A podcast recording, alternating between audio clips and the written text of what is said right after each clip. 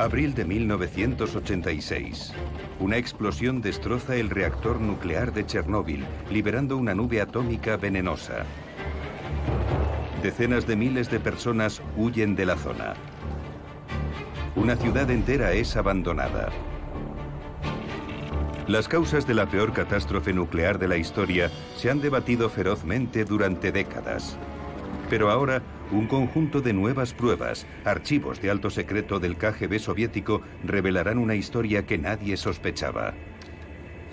Había 17 agentes del KGB y 50 informadores trabajando en la central nuclear de Chernóbil. Los agentes informaron que la central atómica era como una enorme bomba de relojería. Pero, ¿alguien haría caso a sus advertencias? Nosotros contamos la verdad. Lo que ocurre es que el KGB no era omnipotente. Chernóbil sigue siendo altamente radiactivo hoy en día. Una científica inspeccionará la sala de control donde se originó la explosión. La tasa de dosis sigue siendo muy alta. Estamos bastante cerca del combustible nuclear que todavía permanece dentro de la unidad del reactor. Estas nuevas evidencias retiran finalmente el velo del secreto para revelar la historia jamás contada de la peor catástrofe nuclear de la historia.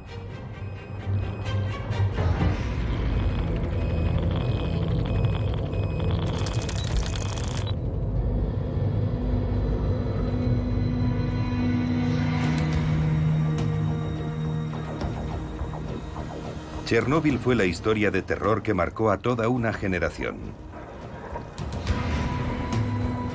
Una explosión y una fusión nuclear. Una nube de lluvia radiactiva mortal cubrió gran parte de Europa y se detectó en el mundo entero. Los meteorólogos han pronosticado que los vientos transportarán las nubes hacia Kent y Anglia Oriental a última hora del día y se desplazarán lentamente hacia el norte por la costa causó como mínimo 5.000 casos de cáncer e incluso a día de hoy se siguen reportando más casos.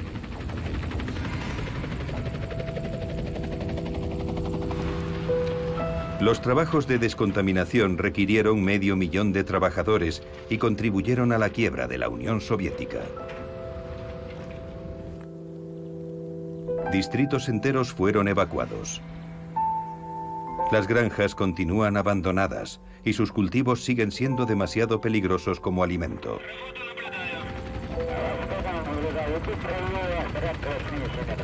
Pero la cadena de acontecimientos que culminó con la explosión en 1986 se remonta muchas décadas atrás. A la Guerra Fría en su momento más álgido, cuando Rusia hizo desfilar su arsenal nuclear por la Plaza Roja de Moscú. Las nuevas evidencias muestran que el accidente tiene su origen en el aislamiento y la paranoia soviética de la posguerra.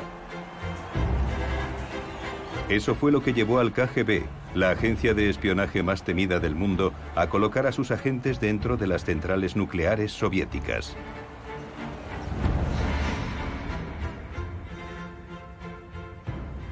Sergi Ploji creció en Ucrania.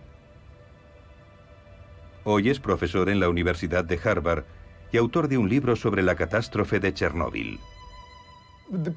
Las personas que crearon la industria nuclear soviética fueron los mismos que fabricaron las bombas a finales de los años 40 y principios de los 50. Creían honestamente que si no fabricaban la bomba, ellos mismos serían bombardeados por los Estados Unidos. Fueron los segundos en conseguir la bomba atómica, pero fueron los primeros en construir un reactor diseñado específicamente para producir electricidad. Esto sucedió en 1954. En Kiev, la histórica capital de Ucrania, aparecen pruebas que demuestran que todo lo relacionado con la energía nuclear se convirtió en secreto de Estado.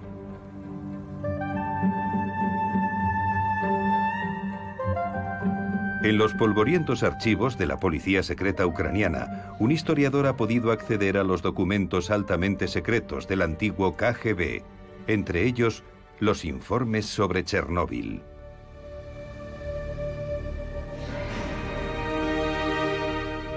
Oleg Basan era estudiante de historia de primer año cuando explotó el reactor. Como muchos ucranianos, consideraba que la verdadera historia de la catástrofe se había silenciado. Pero ahora, el gobierno ucraniano le ha permitido estudiar los archivos, antes secretos, que arrojan luz sobre la época en que Ucrania aún formaba parte de la Unión Soviética. Cuando empezaron a construir la central nuclear, el KGB creó el Departamento Especial del Distrito de Chernóbil para supervisar la construcción y el funcionamiento.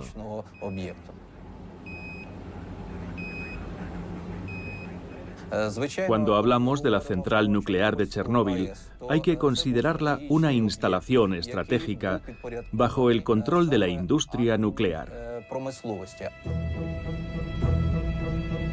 El reactor nuclear de Chernóbil era del tipo que los soviéticos denominaban RBMK. Había una buena razón para que fuera clasificado. Los reactores RBMK también podían fabricar los componentes para una bomba atómica.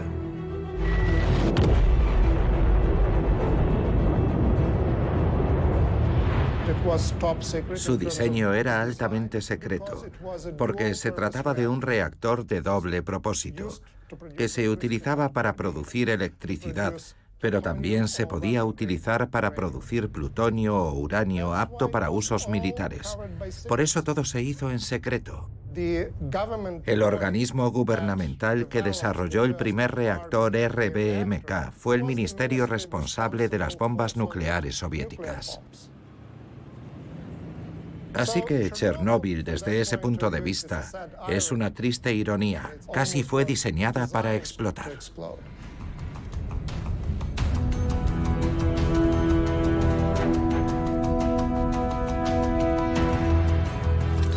Chernóbil se encuentra a 100 kilómetros al noroeste de Kiev y a 725 kilómetros al suroeste de Moscú.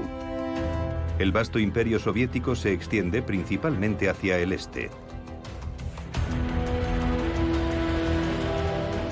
En 1970, los soviéticos eligieron una zona remota, dedicada exclusivamente a terrenos de cultivo, como emplazamiento para la central nuclear. Pero la enorme plantilla de trabajadores de Chernóbil necesitaba también un lugar donde vivir. La ciudad de Pripyat, construida especialmente para dar soporte a la central nuclear, contaba con 50.000 habitantes en el momento de la catástrofe. Su flamante ciudad los convirtió en un grupo de élite en la sociedad soviética. Uno de ellos era Marina Sivets. Y este camino, que hoy atraviesa una zona boscosa, fue otrora una de las calles más concurridas de Pripyat. El marido de Marina era obrero metalúrgico en Chernóbil. Pripyat era una ciudad joven y vibrante, blanca como la nieve. Una ciudad llena de rosas, de gente joven que miraba al futuro, un lugar paradisíaco. Había un rosal por cada habitante de Pripyat. Había flores en todas las calles. Era una ciudad espaciosa, alegre y moderna. Bueno, moderna para la época. Todo el mundo tenía la oportunidad de trabajar, de divertirse, todo era maravilloso.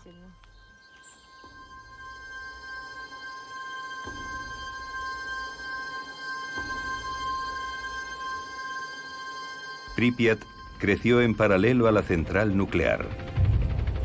Primero el reactor 1, luego el 2, el 3 y el 4.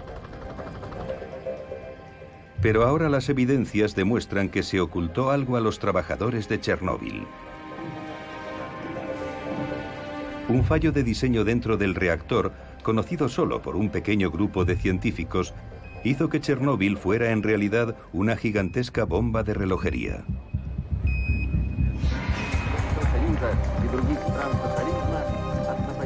La inauguración de la central nuclear de Chernóbil en 1977 fue aclamada como un triunfo de la ciencia y la tecnología soviéticas.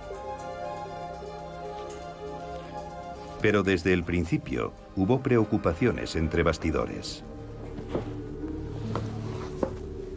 Según los archivos de alto secreto del KGB, sus agentes estaban desesperadamente preocupados por la seguridad de la central nuclear. A principios de la década de 1980, había 17 agentes pagados por el KGB y 50 informadores trabajando en la central nuclear de Chernóbil. Es decir, los informadores no recibían ningún dinero por sus informes, pero se preocupaban por lo que ocurría allí y solo querían ayudar al KGB. Las famosas siglas KGB significan simplemente Comité para la Seguridad del Estado. Era una agencia de policía secreta y de espionaje con sede en el infausto edificio Lubyanka en Moscú. El cometido del departamento de Chernóbil era la detección de posibles agentes extranjeros o saboteadores pero también captaban cualquier chismorreo que pudiera resultar perturbador mientras proseguía la construcción. El hormigón se colocó de forma incorrecta. No se había mezclado adecuadamente, lo que provocó la aparición de cavidades y grietas. Esos defectos pueden provocar accidentes en el futuro.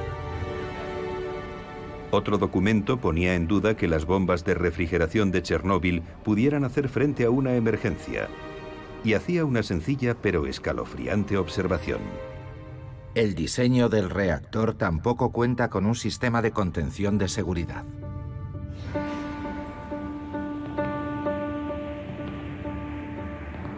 La doctora Claire Corhill es una científica británica que estudió la catástrofe de Chernóbil. Está de acuerdo con las preocupaciones del KGB. Los reactores RBMK eran muy populares porque se podían construir de forma bastante barata y podían funcionar prácticamente sin parar. Por eso se construyeron por toda la Unión Soviética. Una característica de estas unidades de reactores es que no hay un verdadero edificio de contención. Solo se ve una delgada cubierta exterior. La mayoría de los reactores occidentales tienen algún tipo de contención de hormigón muy gruesa. Un informe secreto del KGB de 1983 enumeraba tres centrales nucleares soviéticas construidas sin escudo de seguridad de hormigón. Las centrales nucleares de Leningrado, Chernóbil y Kursk son actualmente las más peligrosas en cuanto a su funcionamiento, que puede tener graves consecuencias. El mismo informe señalaba la falta de un sistema de refrigeración de emergencia en Chernóbil. Si algo salía mal, los efectos serían catastróficos. En el epicentro del accidente, la radiactividad será 60 veces superior a la que hubo durante la explosión de las bombas atómicas en Hiroshima y Nagasaki. Los riesgos no podían ser más altos, pero ¿reaccionaría alguien ante lo que decía el KGB? El KGB soviético estaba alarmado por lo que ocurría en Chernóbil. El KGB contó el número de accidentes que tuvieron lugar entre 1979 y 1982. Hubo 27 accidentes y varias decenas de apagones en la central nuclear se han descubierto partículas radiactivas a 5 kilómetros de la central. Suponen el mayor peligro, ya que si penetran en el cuerpo humano pueden causar graves enfermedades. Ahora, sabemos que ese informe fue enviado a Moscú, pero no respondieron. La red de espías del KGB, que escuchaba en secreto a los 5.000 trabajadores de la central nuclear, indica que no se les escapaba nada.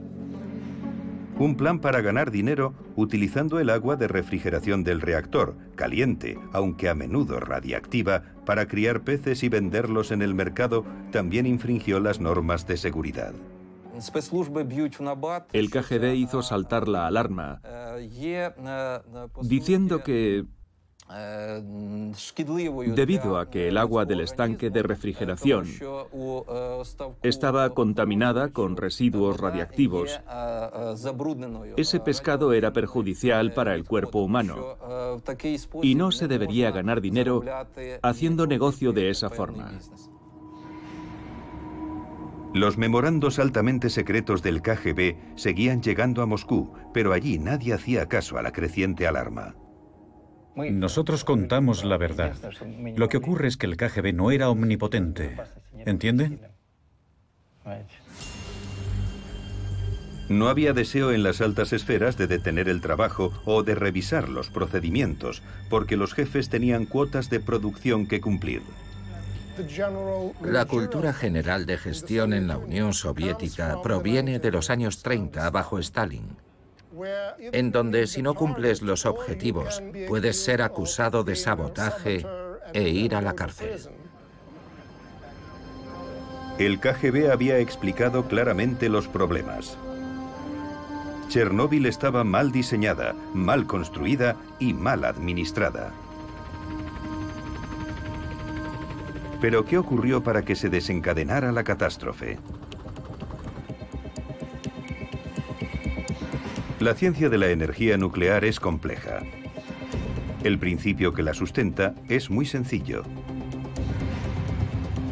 El reactor RBMK de Chernóbil no se diferenciaba de ningún otro en su diseño básico. Una reacción nuclear continua y controlada dentro de los tubos del núcleo del reactor genera una enorme cantidad de calor que calienta el agua en otro conjunto de tubos. El agua se convierte en vapor que impulsa las turbinas para producir electricidad. No hay ninguna diferencia entre una central eléctrica de carbón y una central nuclear, excepto por el origen de la energía. Cuando divides un átomo de uranio, se obtiene un billón de veces más energía que si se quema el enlace carbono-carbono en carbón.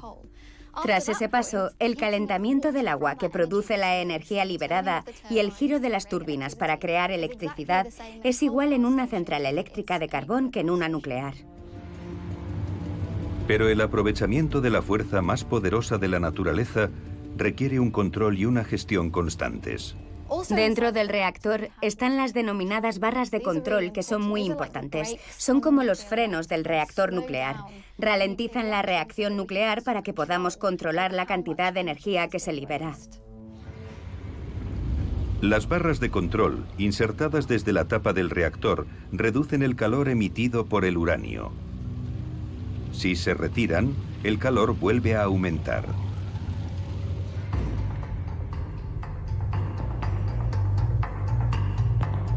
En noviembre de 1975 se puso de manifiesto un defecto de diseño crítico en el reactor RBMK. Estoy caminando justo encima de un reactor RBMK. Es la unidad del reactor número 3 de Chernóbil, que es idéntica a la que hay al lado, el reactor 4, que explotó. Estoy encima del escudo biológico. Es una placa de acero muy gruesa. Y debajo de cada uno de estos pequeños cuadrados hay un conjunto de combustibles donde se encuentra el combustible nuclear, las barras de control o los tubos de presión que contienen el agua y el vapor que se utilizan para generar electricidad. La crisis ocurrió no en Chernóbil, sino a mil kilómetros de distancia, en una ciudad todavía conocida entonces como Leningrado. Allí la unidad 1 del RBMK estuvo al borde de la catástrofe. Las barras de control se sacaron por completo del reactor y cuando se volvieron a colocar hubo un pico de reactividad. Y esto se debió a que la punta de las barras era de un material llamado grafito. Se hicieron así para tratar de aumentar la lubricación. El problema de tener la punta de grafito es que se trata de un mineral que aumenta la reactividad. De manera que cuando la punta de la barra entra en el reactor, puede aumentar la reactividad y provocar un pico. Los ingenieros de Leningrado consiguieron sacar su reactor del abismo. Pero ese fallo de diseño crítico común a todos los RBMK era demasiado delicado para hacerlo público. La información era de alto secreto y nunca se transmitió a la gente que se encontraba en el sector civil de la energía nuclear. No tenían la autorización requerida. Los funcionarios del gobierno no consideraban que tuvieran que saber demasiado sobre los reactores que dirigían. Pero aquel fallo fatídico pronto se pondría de manifiesto en una catástrofe que conmocionó al mundo entero. En la actualidad, Chernóbil sigue poblado por cientos de ingenieros que trabajan en el programa de limpieza a largo plazo. El tiempo que pasan en el interior de la planta está estrictamente controlado por los altos niveles de radiación que se remontan a la explosión que tuvo lugar hace más de tres décadas. Fue el 26 de abril de 1986 cuando el fallo de diseño en el interior del reactor causaría terribles estragos. Mikola Gorbachenko entró de servicio poco antes de la explosión para controlar los niveles de radiación en el edificio del reactor. Ahora ha regresado para contar su experiencia. Empecé mi turno el 25 de abril a las 12 menos 10 de la noche. Mi colega estaba sentado allí. Yo estaba ahí, cerca de la pared. Y entonces se produjo la explosión. Al cabo de unos segundos hubo otra explosión. Las luces se apagaron. De esa escotilla de ventilación salía polvo negro. Esa puerta se abrió de golpe hacia el pasillo. Unos momentos antes, el personal de la sala de control 4 había estado llevando a cabo una prueba programada de apagado del reactor. La explosión se produjo cuando comenzaban con el procedimiento de apagado.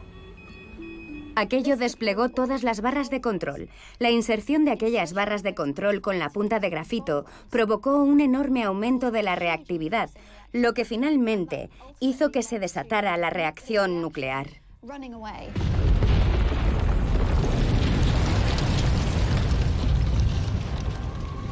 Todavía afectado por la conmoción, Mikola Gorbachenko salió a descubrir qué era lo que había sucedido. Al cabo de unos instantes supo que había ocurrido una catástrofe. Vi que el reactor estaba destruido. Había vapor y podía ver las estrellas. Mikola se dirigió a la sala de control 4.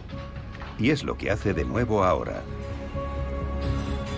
Es la primera vez que regresa al lugar desde la noche de la catástrofe. Aquí todo pitaba y sonaba. Informé de la situación al jefe. No se lo creía. Le dije que todo estaba destruido, pero no me creyó. Mikola fue enviado a evaluar los daños. Subimos al nivel 27. Llegar hasta allí fue complicado. La oscuridad era total. Era horrible, todo estaba oscuro, había vapor y polvo. El ruido de la explosión resonó a kilómetros de distancia. Las llamas del edificio del reactor iluminaban ahora el cielo nocturno. Entonces empezaron a llegar camiones de bomberos. Camiones de bomberos con sus sirenas. Todo humeaba. Las ruinas, los escombros. Había humo por todas partes. Petro Gemel era jefe de cuadrilla de la estación de bomberos número 2. Subimos rápidamente al nivel 12. Vi fuego y grandes llamaradas por todas partes. Ordené apagar el incendio. El reactor 3 estaba justo al lado. Teníamos que evitar que el fuego se propagara.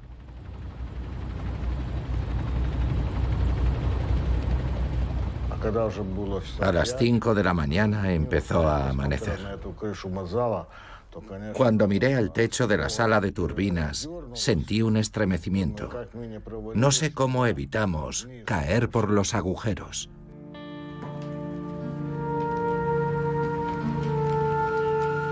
En el momento de la explosión, Marina Sibets tenía 25 años. Trabajaba en Pripyat como encargada de una residencia para 500 empleados de la central nuclear.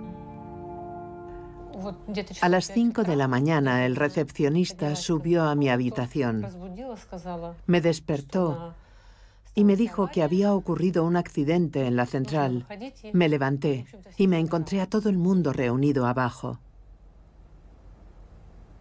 No se sabía nada concreto, solo que había habido un accidente. Nadie mencionó una explosión nuclear.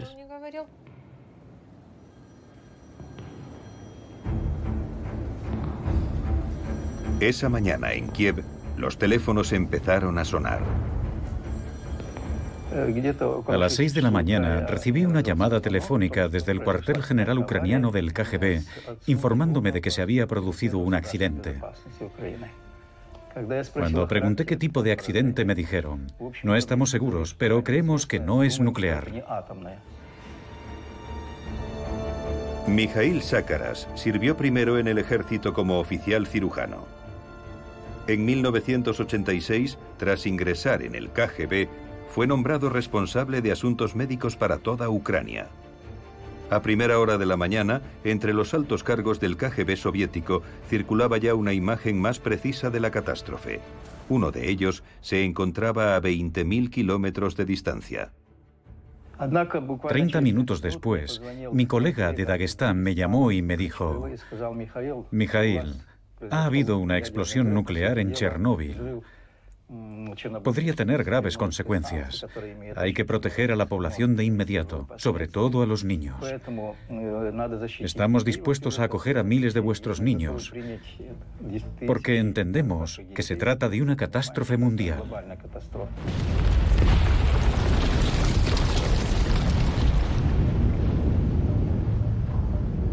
Un documento del dossier interno del KGB, elaborado pocas horas después de la explosión, revela cómo el distrito de Chernóbil quedó instantáneamente aislado del resto del mundo.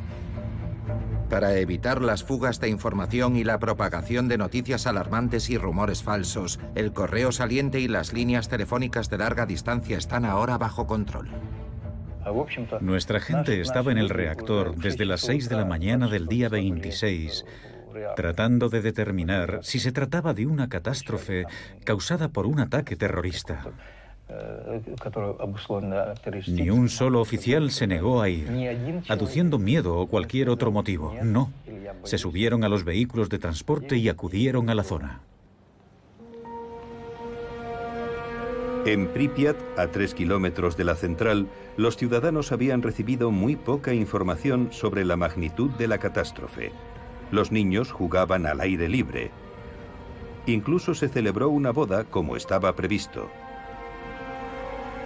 Parecía un sábado normal.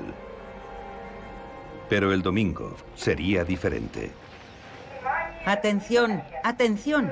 Se está desarrollando una situación de radiación desfavorable. El día 27, justo antes de la hora de comer, de repente se activó la radio local y una locutora comenzó a transmitir una y otra vez que se había producido un accidente en la central y que los ciudadanos debían evacuar la ciudad durante un periodo de tres días. Unidades del ejército se están haciendo cargo de la situación. Preparé unos bocadillos y me fui. Pensé, bueno, solo son tres días. Nos quedaremos en algún sitio y luego volveremos. Las autoridades evacuaron a 49.000 personas en una flota de más de 1.000 autobuses. 36 horas después de la explosión, Pripyat estaba desierto.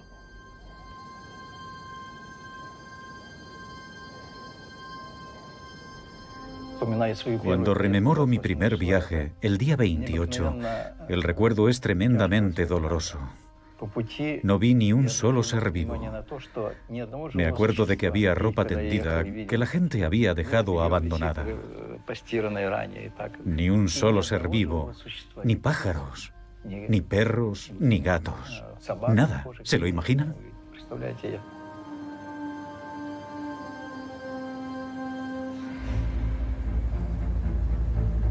Si la población de Pripyat fue poco informada, al resto del mundo no se le dijo nada en absoluto.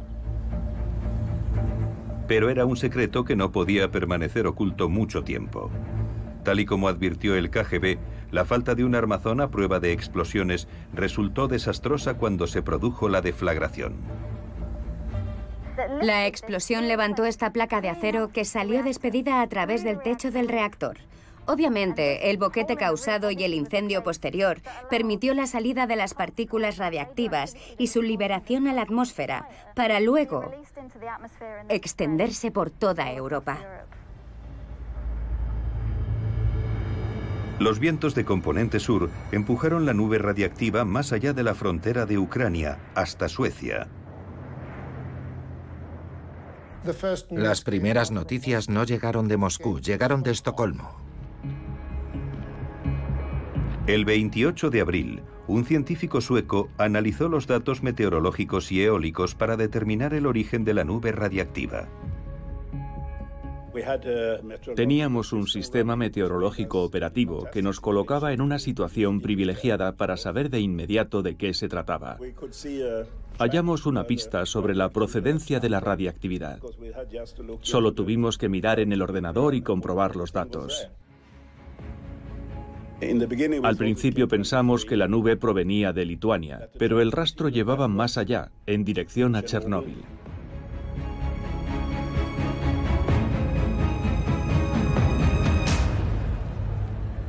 Las autoridades soviéticas, incluido el líder del Partido Comunista, Mikhail Gorbachev, no podían ocultar más tiempo lo sucedido.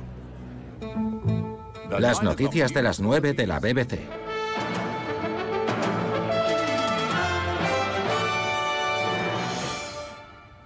Buenas tardes. La Unión Soviética admitía esta misma tarde que se ha producido un accidente con víctimas en una de sus centrales nucleares. Es la primera vez que Moscú reconoce un incidente de este tipo y la forma en que se ha comunicado la noticia sugiere que se trata de algo grave. Según fuentes oficiales, En los Estados Unidos las afirmaciones soviéticas se tomaron con escepticismo. desde su embajada en Washington, los rusos comunicaron a los estadounidenses que todo estaba bajo control y que el número de víctimas era muy escaso. Su actitud ha sido reprobable al no informar al mundo, así como a su propio pueblo, de las dimensiones de esta catástrofe. 24 horas después, un memorando secreto de la CIA predecía las posibles consecuencias políticas para los gobernantes de la Unión Soviética. Si el accidente se traduce en muerte, enfermedad y desórdenes generalizados, supondrá un duro golpe psicológico para el régimen de Gorbachev y su evangelio del optimismo. El informe era muy perspicaz. Hablaba del impacto en la economía soviética en general y en la posición soviética en el mundo. El hecho de que guardaran silencio durante tres días fue una prueba más para la gente como yo que vivía entonces en Ucrania de que estaban mintiendo. La catástrofe de Chernóbil acaparaba ahora los titulares de la prensa mundial. Pero el apagón informativo soviético hizo que los ucranianos solo pudieran intercambiar rumores sobre lo que realmente estaba ocurriendo.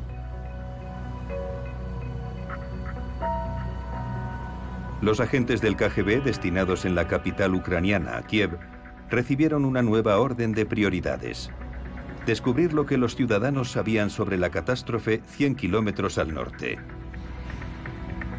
¿Quién decía qué? ¿Y a quién? El objetivo Jester, en una conversación con su esposa, comenta que la ley marcial se ha establecido en la región y que se está disparando a los saqueadores. Los rumores de ese tipo eran completamente infundados, pero a falta de una información oficial creíble, se extendieron como un reguero de pólvora. Todo el mundo se sentía afectado. Todo el mundo quería saber la verdad sobre lo ocurrido y si la situación era segura o no, y el gobierno no daba esa información. El objetivo Golda en una conversación con su hija dijo, tenemos cientos, miles de fallecidos, y la vida humana no tiene valor. Las autoridades no se limitaban a ocultar la información, se esforzaban por suprimir la verdad.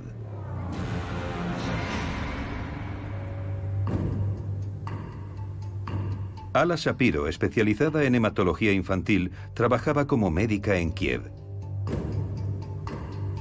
Se enteró de la catástrofe a través de una fuente extranjera. Todas las noches mi padre escuchaba la voz de América o la BBC, las emisoras del enemigo, como las llamaban los soviéticos, porque no se fiaba de las noticias del régimen. Me llamó a las 2 de la madrugada porque escuchó en la voz de América que se había producido una explosión en Chernóbil. La doctora y sus colegas intuyeron que pronto recibirían una gran afluencia de pacientes que sufrirían los efectos de la radiación. Pero no recibieron ninguna información oficial. De hecho, la información que los médicos necesitaban se había ocultado rápidamente. Estábamos absolutamente desesperados por conseguir cualquier información. El profesor de la clínica en la que trabajaba me pidió que pasara por la Biblioteca Médica Nacional y reuniera todos los conocimientos básicos sobre radiación.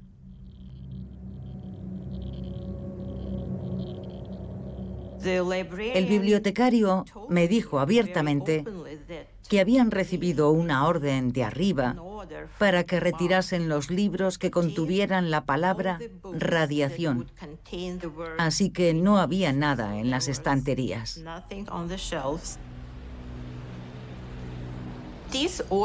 Las órdenes provenían de los funcionarios del gobierno. Cuanto menos conocimiento, menos pánico. Esa era, por defecto, la idea del gobierno soviético para cualquier evento catastrófico.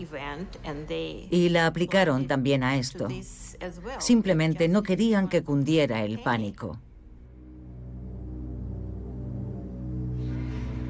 Pero los archivos del KGB revelan cómo el vacío de información resultó ser el mejor combustible para que se propagara el pánico. Había miles de extranjeros en Kiev, muchos de ellos alojados en hoteles autorizados. Y el KGB los tenía bajo vigilancia. En este documento se dice, los extranjeros ya saben que Kiev está dentro de la zona contaminada por la radiactividad. Muchos de los turistas extranjeros ahora solo desean salir de Kiev. Los servicios de seguridad están haciendo todo lo posible para que no cunda el pánico.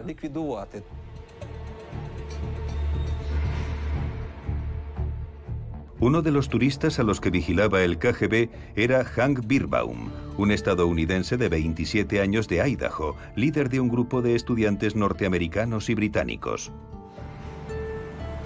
Se alojaba en el Hotel Mir, donde el KGB realizó escuchas de las sesiones informativas de seguridad impartidas entre los estudiantes. A las seis de la tarde de ese mismo día, reunió al grupo para cenar y tergiversó la información recibida durante su conversación con el presidente del buró, el camarada N.I. Kushner. Hank Birbaum tiene ahora 62 años y vive en California. No sabía que el KGB tenía un archivo sobre él. Ocultó a los participantes de los cursos el hecho de que no había peligro y tergiversó la información recibida durante su charla con el presidente del buró, ajá, el camarada Kushner. Como resultado del acalorado debate, 50 personas votaron a favor de abandonar la Unión Soviética. Son acusaciones un tanto punzantes. Yo diría que hice un esfuerzo para representar las diferentes perspectivas, pero... Hank y su grupo de estudiantes abandonaron Ucrania e hicieron una primera escala en Londres. Los estudiantes británicos y estadounidenses llegaron a Heathrow desde la zona de la catástrofe. Sus familias les dieron una calurosa bienvenida. Así describían las condiciones en Kiev antes de salir. Mucha gente en Ucrania desconoce la gravedad de la situación. Aunque los estudiantes recibieron un certificado de buena salud, su ropa mostraba niveles de radiactividad elevados, por lo que fue enviada a los laboratorios de la Junta Nacional de Protección Radiológica de Oxford para someterla a un examen que revele más información sobre el material radiactivo que aún se está liberando en la central de Chernóbil. Los documentos secretos desclasificados del KGB muestran cómo la agencia de espionaje trató de encubrir los efectos de la lluvia radiactiva.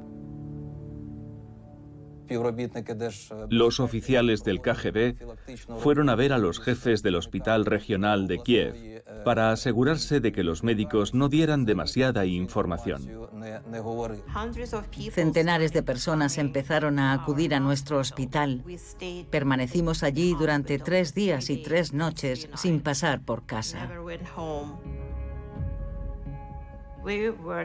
Nos dijeron que no debíamos decirle a la gente que el aire estaba lleno de partículas radiactivas. La prensa occidental informaba de una enorme cantidad de víctimas, mientras los soviéticos sostenían que el número de muertos no ascendía a 2.000, sino a solo dos trabajadores de la central. ¿Quién decía la verdad sobre la catástrofe? El 2 de mayo, seis días después de la explosión, un telegrama secreto llegó a la mesa del secretario de Estado estadounidense George Shultz. Toda la comunidad de inteligencia cree que la cifra de dos víctimas mortales es absurda. El equipo de Reagan confirmó la preocupación que existe en todo el mundo por la negativa del Kremlin a reconocer lo ocurrido. El número de víctimas es más elevado que el anunciado hasta ahora por la Unión Soviética. No creemos que hayan proporcionado una información tan completa y diligente como deberían. Los intentos de Reagan por discutir la situación con Gorbachev en persona han sido ignorados por el Kremlin durante cuatro días. ¿Preferiría escuchar personalmente al señor Gorbachev? Sí, creo que sería útil. En Londres, el embajador soviético fue interrogado por la prensa después de informar al primer ministro. ¿Le parece probable que solo hayan muerto dos personas en esta enorme catástrofe? Es la verdad, es un informe oficial. Sorprendentemente, en esta ocasión los soviéticos habían dicho la verdad. Los soviéticos tenían toda la razón al decir que habían muerto solo dos personas como consecuencia del accidente en sí. La explosión mató efectivamente a una sola persona y una segunda murió días después. La cifra de 2.000 víctimas provino de un reportero occidental que se había reunido con una mujer de Kiev y eso fue lo que ella le dijo. Los agentes del KGB recibieron la orden de mantener a la población local alejada de los periodistas. Un informe secreto desclasificado dice... Hay 16 corresponsales extranjeros en Kiev. Los intentos de los corresponsales de Inglaterra, Francia y Suecia de recoger información sesgada en la estación de tren de Kiev fueron frustrados gracias a la intervención de un escuadrón especial del KGB de incógnito. Pero siete días después de la explosión, parecía que una crisis totalmente nueva estaba a punto de estallar. Aunque el fuego se había logrado extinguir, una semana después de la explosión, Chernóbil había entrado en una fase peligrosa. Se temía que las toneladas de material fundido que permanecía a altas temperaturas bajo los restos retorcidos de la central pudieran provocar otra enorme explosión. La altísima temperatura del combustible nuclear, fundido junto con el revestimiento y otros fragmentos del edificio del reactor, hizo que este material radioactivo incandescente como la lava de un volcán rezumara hacia abajo. El equipo de la doctora Corgil ha reproducido la lava de Chernóbil para comprender lo que ocurrió dentro del reactor dañado. Se trata de una sustancia conocida como corio, exenta de radiactividad mortal. Lo que hemos hecho es fundir uranio, hormigón y otros materiales como los que había dentro del reactor. Lo hemos calentado a una temperatura de unos 1600 grados centígrados, lo que se aproxima bastante a lo sucedido en el accidente de Chernóbil. Lo que vamos a hacer ahora es verter la lava para recrear lo que ocurrió cuando el combustible nuclear se fundió en el interior del núcleo del reactor y se filtró hasta el sótano.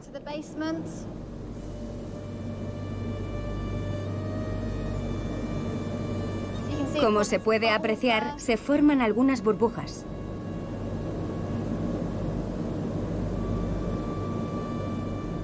Esto es lo que ocurrió en la fase posterior al accidente.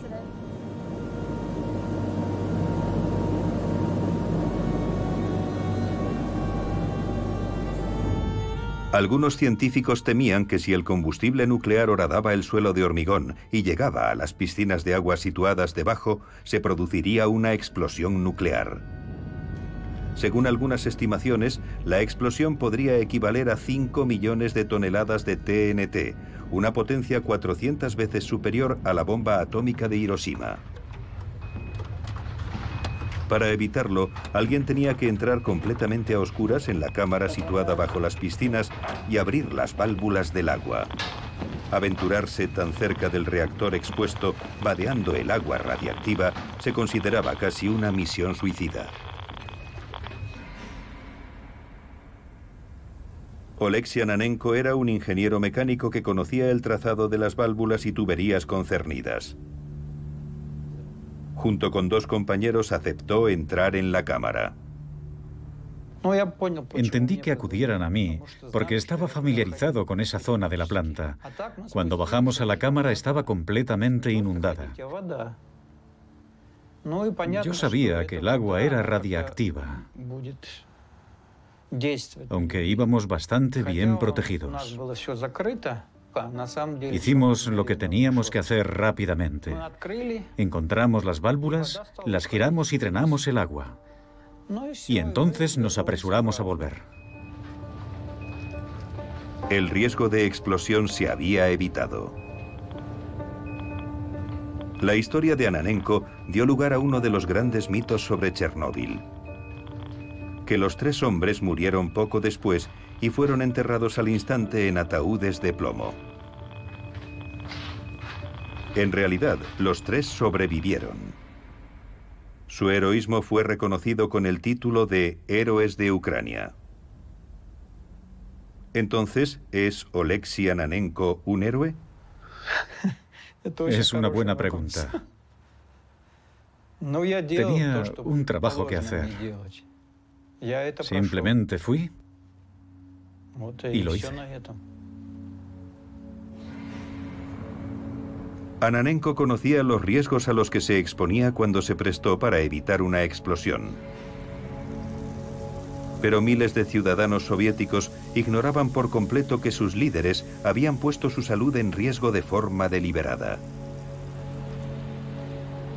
Sucedió durante una misión de alto secreto destinada a proteger la capital soviética, Moscú, y el plan parece salido de una película de ciencia ficción. Moscú se encuentra a 725 kilómetros al noreste de Chernóbil. La historia sobre cómo se protegió a la ciudad de la lluvia radiactiva de la central nuclear se ocultó durante años. Hasta que un día, un científico británico detecta algo muy extraño en relación al lugar donde había caído la lluvia radiactiva. El doctor Alan Flowers es un experto en los efectos de la radiación en el entorno. En 1992 viajó a la antigua Unión Soviética para investigar por qué una zona alejada de Chernóbil había resultado especialmente afectada por la lluvia radiactiva. Cuando me mostraron los mapas pensé, ¿por qué hay ahí tanta lluvia radiactiva? A casi 200 kilómetros de distancia había unos niveles muy altos de radiactividad. Ah, ¿no lo entiendes? La Unión Soviética provocó esa lluvia.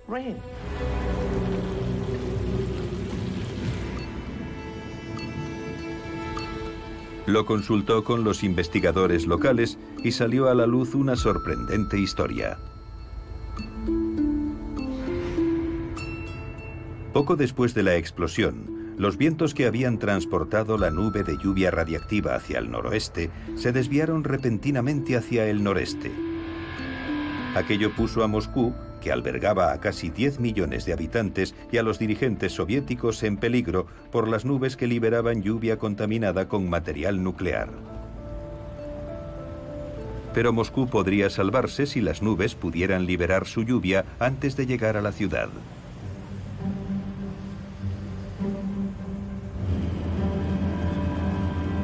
Esa fue la respuesta que dieron los soviéticos.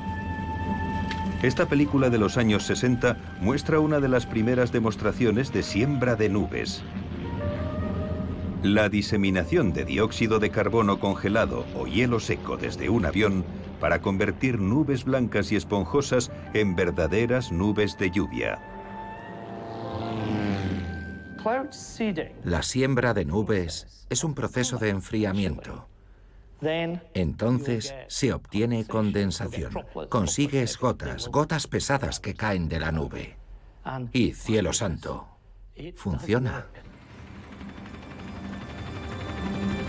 Para los altos mandos soviéticos el plan tenía que funcionar.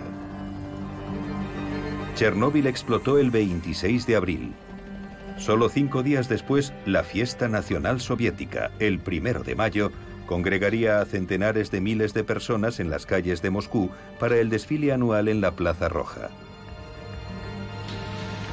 Ya se habían hecho todos los preparativos habituales. Cancelar el gigantesco desfile sería como admitir ante el mundo que Rusia estaba vencida. Los soviéticos habían decidido sacrificar zonas poco habitadas al sur de Moscú ya que las nubes con la lluvia atómica de Chernóbil se dirigían hacia la capital. No existen fotografías de la operación secreta. Pero es probable que los soviéticos utilizaran bombarderos como este para rociar las nubes con enormes cantidades de hielo seco. Testigos presenciales observan el trabajo de los aviones. No puedes volar con aviones y sembrar nubes sin que la gente lo vea. Pero no entendían lo que estaban viendo en ese momento. Aviones volando y chorros de agua saliendo de ellos. Y por supuesto, una lluvia muy intensa, durante días y una cortina de agua negra aproximándose, que fue lo que se describió como lluvia negra. Pero la radiactividad no se siente, no se huele, no se ve, ningún sentido humano la detecta. El desfile del primero de mayo de Moscú se desarrolló bajo un cielo despejado, mientras que zonas del suroeste fueron azotadas por lluvias torrenciales y venenosas. Ahora sabemos a dónde fue a parar la lluvia radiactiva porque he estado allí y la he medido. Y hay zonas todavía fuera de uso que permanecen evacuadas. No es una decisión fácil de tomar. ¿Induces lluvia artificial en zonas de poca población? O dejas que la naturaleza siga su curso y te arriesgas a que los efectos sean mayores en tu capital. Una decisión difícil. No obstante, se tomó otra decisión que fue mantenerlo en secreto. No se le dijo a la gente.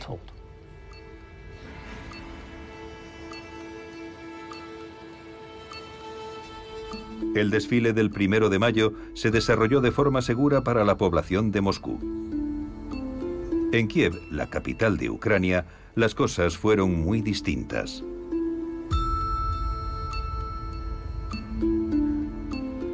La doctora Ala Shapiro había visto ya a decenas de pacientes con problemas respiratorios. Ella misma sufrió el problema. En la calle, Mientras caminaba, tuve por primera vez una sensación de quemazón en la boca y en los oídos. Y luego noté un sabor metálico muy desagradable.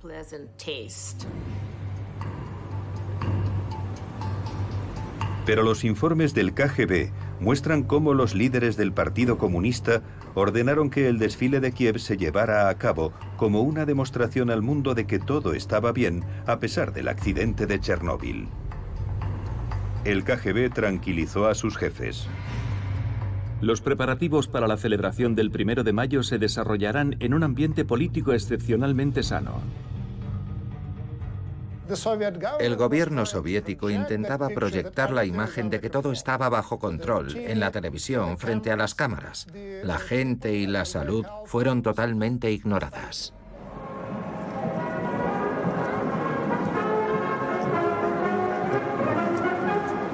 El oficial encargado de los asuntos médicos del KGB ucraniano afirma que avisó de los riesgos que conllevaba el desfile, pero fue desautorizado. Yo, como funcionario,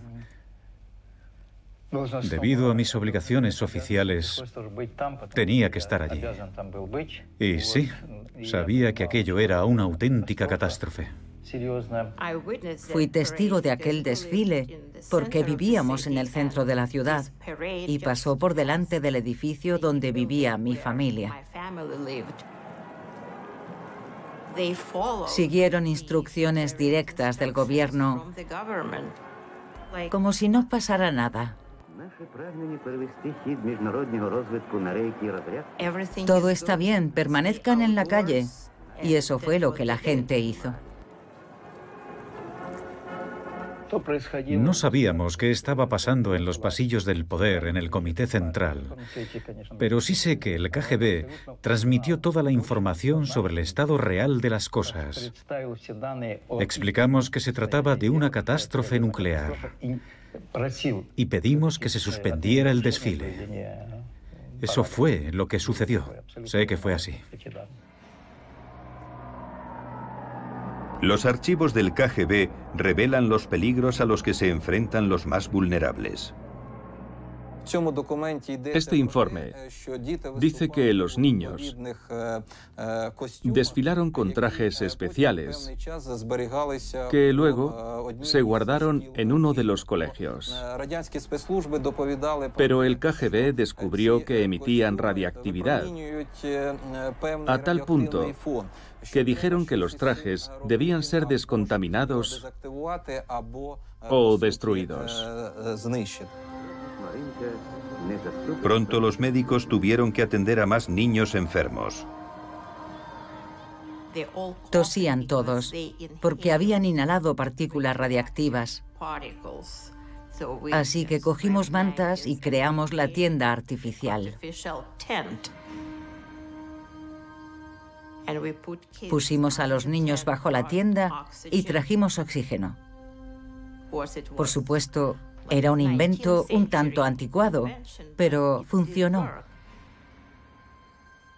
Pero algunos de los efectos no aparecerían hasta años después. Los niños son muy sensibles al yodo radioactivo. A los seis años de la exposición, la tasa de cáncer de tiroides aumentó drásticamente.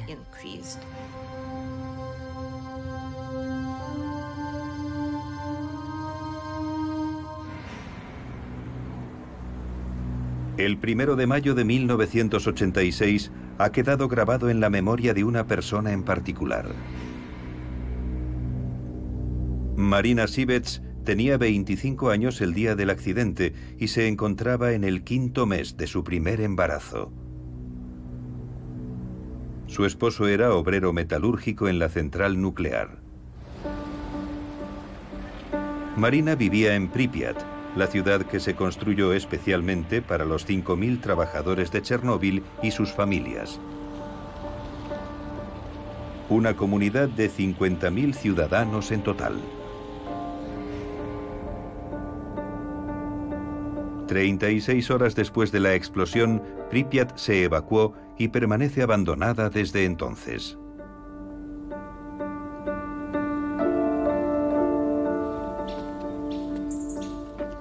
Marina se fue a vivir con sus suegros a 400 kilómetros al sur. Acudió a una revisión en el hospital local y la respuesta del médico fue escalofriante. El médico me dijo, vamos a preparar el quirófano. Induciremos un parto artificial. Yo me quedé aterrorizada. ¿Qué quiere decir? ¿Qué significa un parto artificial? Y dijo, bueno, nuestro monitor de radiación ha superado el máximo en la escala. Tiene usted mucha radiación en su interior. No puede mantener al niño, podría verse gravemente afectado.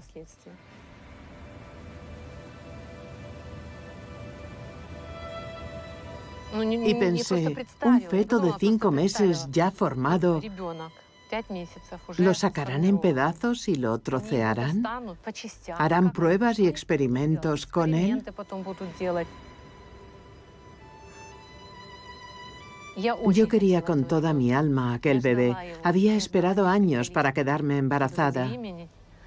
Y de repente, sin más, iba a perderlo. No lo podía permitir.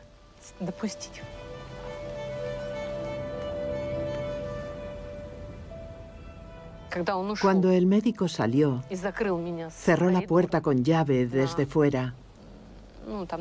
Por suerte la consulta estaba en la planta baja. Mi marido se acercó a la ventana con mi ropa en una bolsa.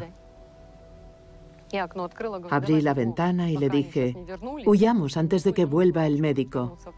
Corrimos a la estación de autobús y nos dirigimos a la casa de sus padres.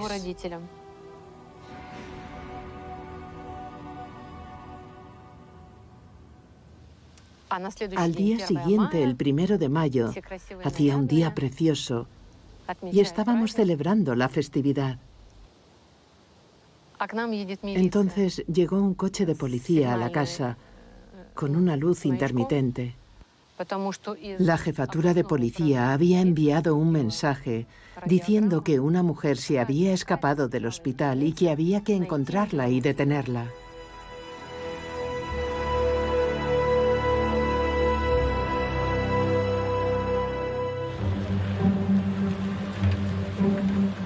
En otro lugar de Ucrania ese mismo día, los ciudadanos estuvieron expuestos a la peligrosa lluvia radiactiva tras la explosión de Chernóbil cinco días antes.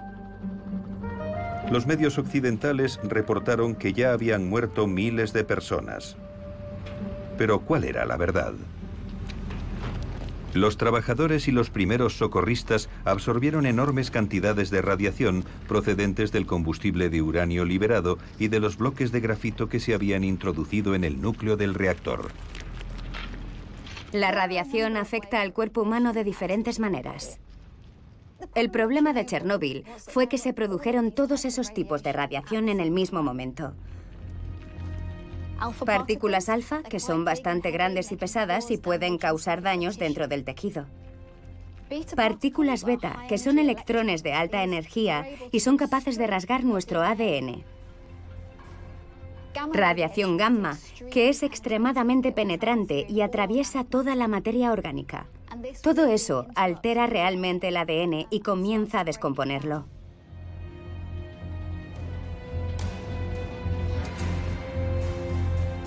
El trabajador de Chernóbil, Mikola Gorbachenko, estaba de servicio la noche de la explosión. Mientras se producía la catástrofe, buscó a las víctimas y las puso a salvo. Al poco tiempo, el propio Mikola comenzó a sentir los efectos de la exposición a la radiación. Me desvestí y me fui a la ducha para limpiarme. Pero me sentí mal y noté que me desmayaba.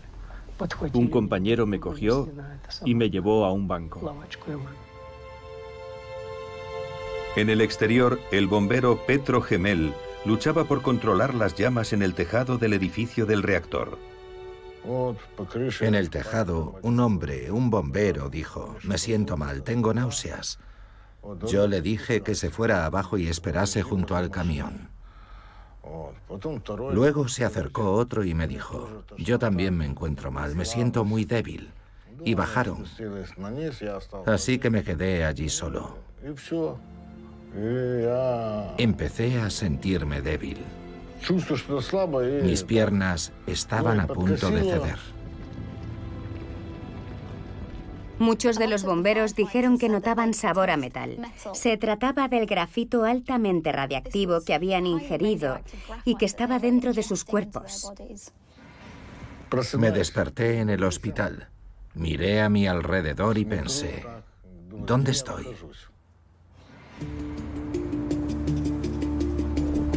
El trabajador de Chernóbil, Mikola Gorbachenko, y el bombero Petro Gemel fueron trasladados en avión a Moscú, al hospital número 6 de la ciudad. Pronto empezaron a llegar otros visitantes.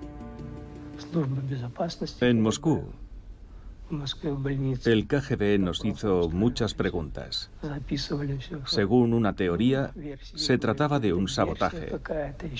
Querían saber qué había visto yo, quién estaba allí, todo. Le conté a la gente todo lo que sabía y él lo anotó.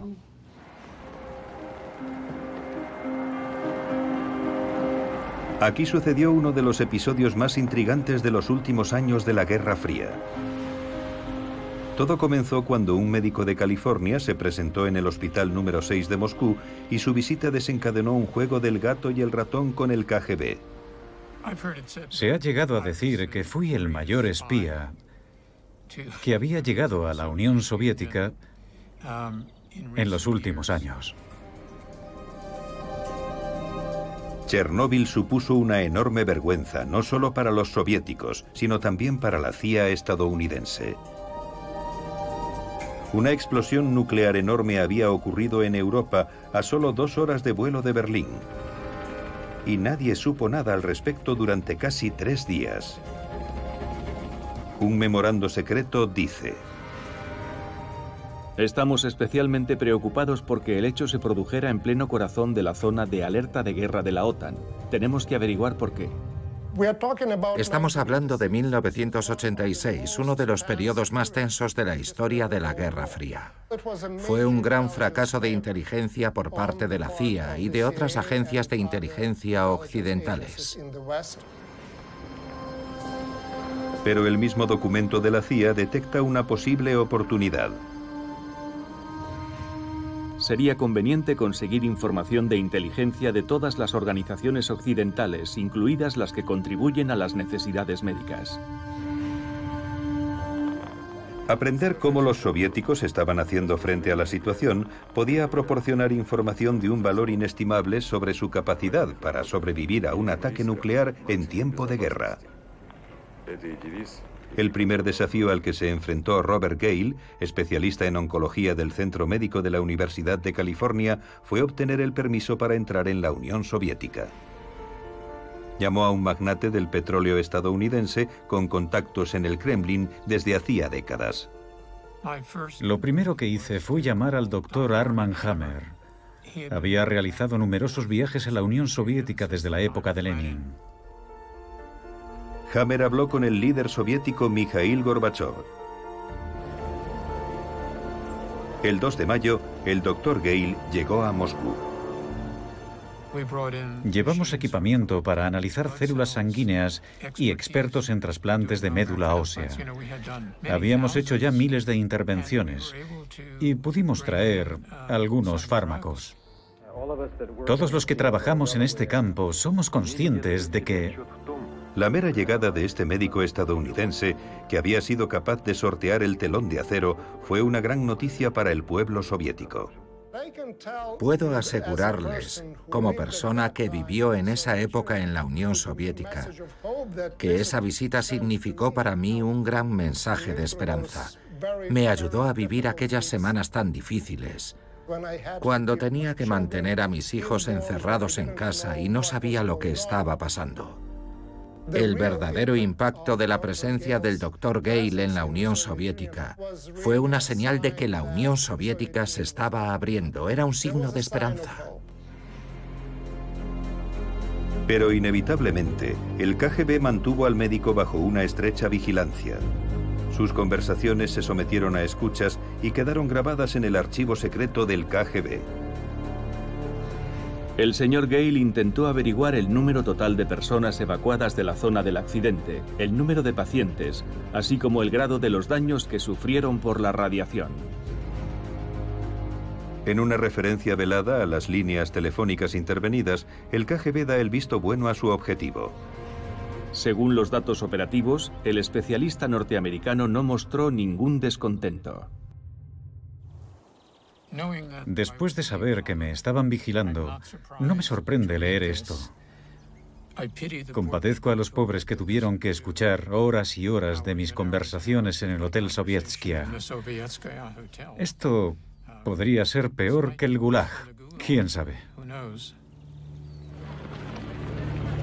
El viaje del Dr. Gale al otro lado del telón de acero parece ahora un punto de inflexión. La vieja Unión Soviética pronto se desmoronaría.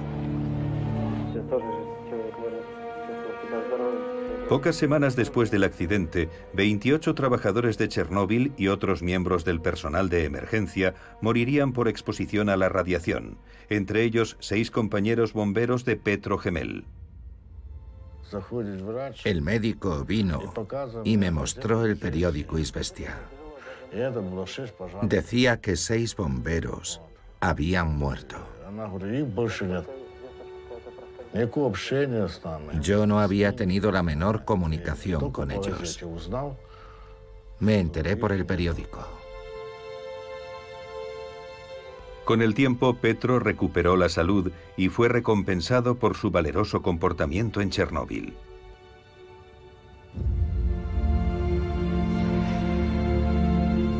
La breve estancia de Marina Sivets en el hospital fue completamente traumática. Después de que la amenazaran con un aborto forzoso, aunque ya estaba embarazada de cinco meses, escapó y se ocultó con la ayuda de la familia de su marido. Al final, llamaron al primo de mi marido, que era subjefe de policía. Le dijeron, diles que se entreguen. Si no lo hacen, los detendremos incluso en mitad de la noche. Así que finalmente decidimos entregarnos, pero solo con mis condiciones.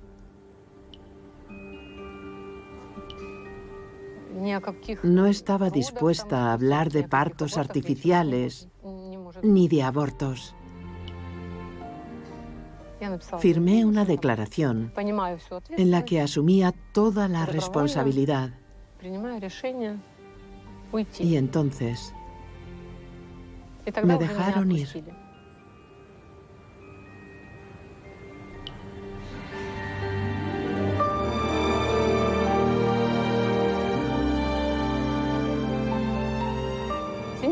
El 7 de septiembre nació Artem.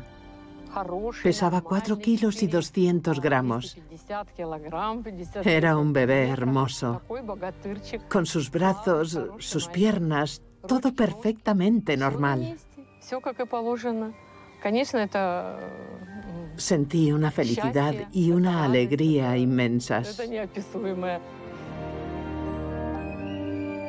Marina había vencido a la policía y a los médicos y el desastre de Chernóbil cambiaría para siempre el país en el que crecería su hijo.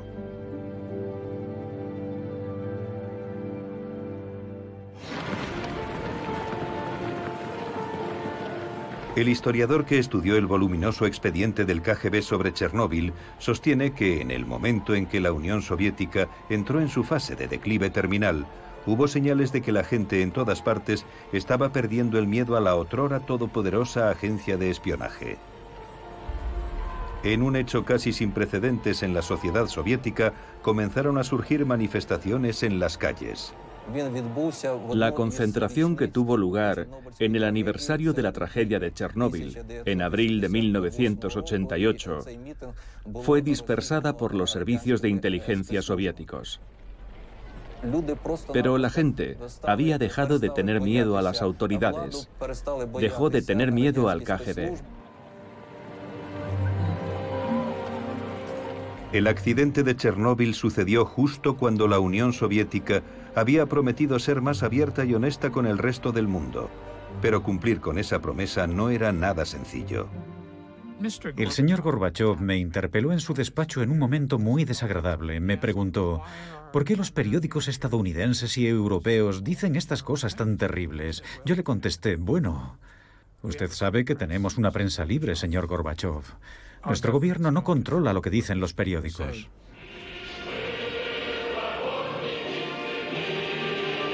La costumbre de controlar el flujo de información tuvo graves consecuencias. Tengo un comentario de primera mano de Mikhail Gorbachev. Le pregunté, ¿cuál fue su mayor problema en la época de Chernóbil? Y la respuesta que me dio en persona fue, conseguir la información. A Mikhail Gorbachev le ocultaron mucha información. Le decían que todo estaba bien. Pero mientras Chernóbil arrojaba material radiactivo a la atmósfera, el mundo entero se preocupaba por las posibles consecuencias. ¿Y los efectos a largo plazo? ¿Habrá más casos de cáncer en Europa? Sí, tenemos que afrontar que habrá sin duda una mayor incidencia de leucemia y cáncer. El temor a una catástrofe médica era muy real. Ahora, tres décadas después, ¿cómo se han materializado esos temores? Después de más de 30 años, existe un desacuerdo generalizado sobre cuántas enfermedades causó el desastre de Chernóbil. Según cálculos de Greenpeace, ha causado más de 90.000 cánceres mortales. Por su parte, la Organización Mundial de la Salud sostiene que la cifra sería de unos 4.000 casos, y en un periodo de 80 años. Pero según un grupo de científicos de reconocida reputación, el peligro principal, incluso para aquellos que estuvieron más expuestos a los restos radiactivos, fue psicológico más que físico. Sostienen que la preocupación por el accidente de Chernóbil hizo mucho más daño que la propia lluvia radiactiva. El Banco de Tejidos de Chernóbil lleva más de 20 años recabando datos y muestras médicas. La consecuencia más importante para la salud han sido los problemas mentales provocados por el temor a estar expuestos a la radiación. La interacción física real hizo mucho menos daño. Debido en parte a que el KGB reprimió la difusión de información, miles de niños absorbieron yodo radiactivo a través de la leche o simplemente del aire y más tarde desarrollaron cáncer de tiroides. Estos pacientes de Kiev eran niños en el momento de la catástrofe. Los médicos dicen que sí, que podría estar relacionado. Mi ciudad está en una zona cercana a Chernóbil y hay muchos casos como el mío. Afortunadamente, el cáncer de tiroides es fácilmente tratable, así que la tasa de muerte por ese motivo es muy baja. El cáncer de tiroides tiene una tasa de supervivencia superior al 90%. No se sabe si Chernóbil provocó un aumento de otras formas de la enfermedad, como por ejemplo leucemia u otras formas conocidas como cánceres sólidos. Tenemos muy pocas evidencias de un incremento en la incidencia de cáncer en lo que ahora es la Federación Rusa, Ucrania, Bielorrusia y otros países. Los médicos del Banco de Tejidos de Chernóbil son aún más contundentes. Los resultados sugieren que no se ha producido un aumento de los cánceres sólidos en absoluto. La controversia sobre los efectos de Chernóbil sobre la salud comenzó solo unos días después de la explosión y nunca ha desaparecido. El miedo a la nube venenosa era muy real. Calculamos que se produjeron alrededor de un millón de abortos en Europa, porque los médicos advirtieron a las mujeres que existía un alto riesgo de malformaciones. Y eso es completamente absurdo. Pero esa ignorancia tuvo consecuencias trágicas.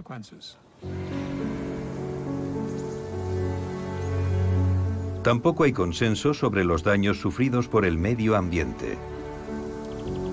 1.600 kilómetros cuadrados permanecen aún como zona de exclusión, considerada demasiado peligrosa para la habitabilidad humana. Sin embargo, la ausencia de seres humanos ha generado una afluencia de vida silvestre extraordinaria. Stanislav Humeniuk es investigador. Estudia el regreso de distintas especies que parecen prosperar dentro de la zona de exclusión.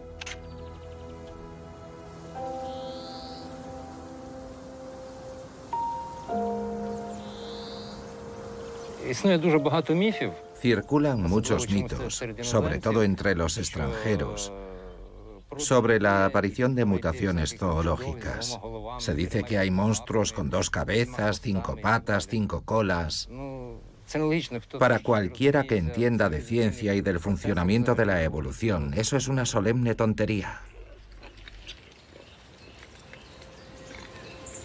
Cámaras trampa han recogido imágenes de la vida privada de algunas especies expulsadas de gran parte de Europa.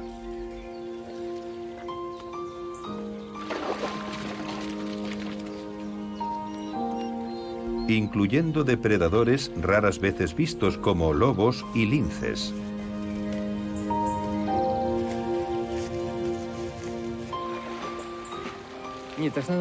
No, la radiación no ha perjudicado a los animales en la zona de exclusión. Diría incluso que los ha favorecido al salvaguardar esta extensa región de Europa. La naturaleza sigue sus propias reglas, no las nuestras.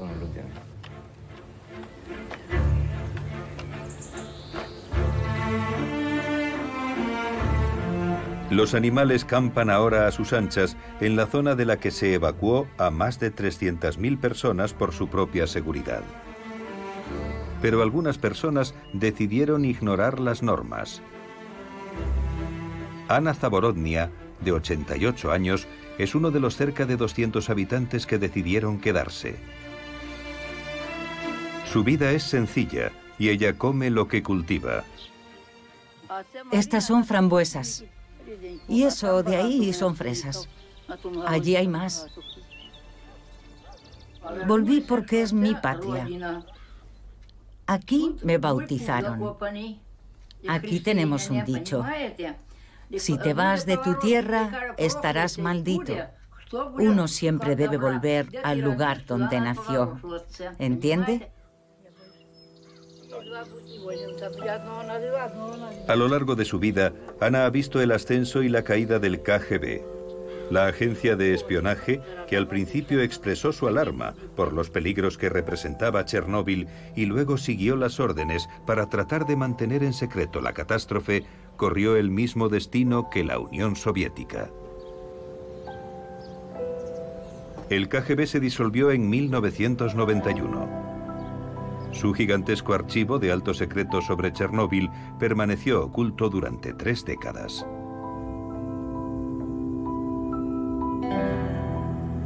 Los restos del edificio del reactor número 4 de Chernóbil están ahora encerrados en un gigantesco sarcófago de acero.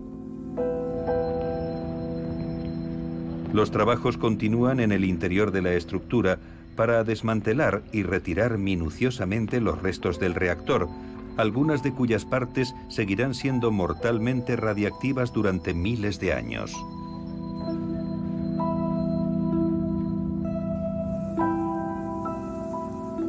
La central se conoce como Chernóbil solo como una forma de abreviar.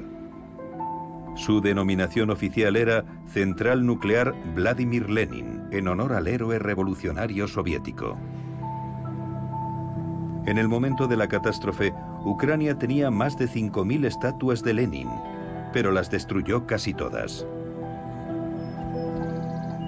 Una se conserva todavía en la propia ciudad de Chernóbil.